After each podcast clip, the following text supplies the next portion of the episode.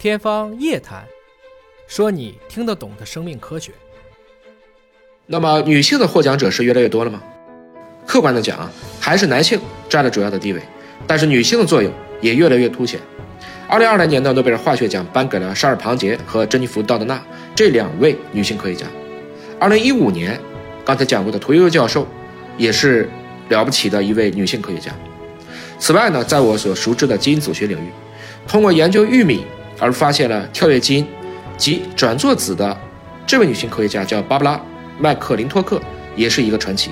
还有两位没有获奖，但我想他们的贡献绝不亚于获奖者的女性科学家。一个就是通过 X 光晶体衍射拍出了最美的 DNA 的 X 光的五十一号照片，从而启发了沃森和克里克发现了 DNA 双螺旋的富兰克林。而另一个就是用实验验证了杨振宁和李政道他们所提出的宇称不守恒概念的吴建雄女士。如果没有新冠疫情，m r 疫苗还会获奖吗？首先，我想说哈，没有人希望有任何的疫情，特别是这么大的一次疫情。但人类终究要时不时的就要面对这些传染病的威胁。我们这个就就事论事来讲，如果没有新冠疫情，我想就别说此刻获奖了，大概率 m r 疫苗上市，哪怕再过个十年也是非常难的。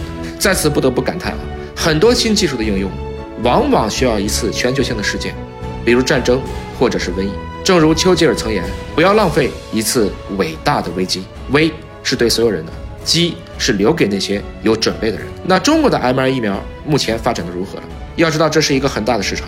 值得肯定的是，中国在 mRNA 疫苗的领域也迅速的跟进和崛起了。包括石药集团、沃森生物、康希诺、思威生物等等，他们都有啊针对新冠的这个产品，在中国、印尼、老挝等国家获得上市批准。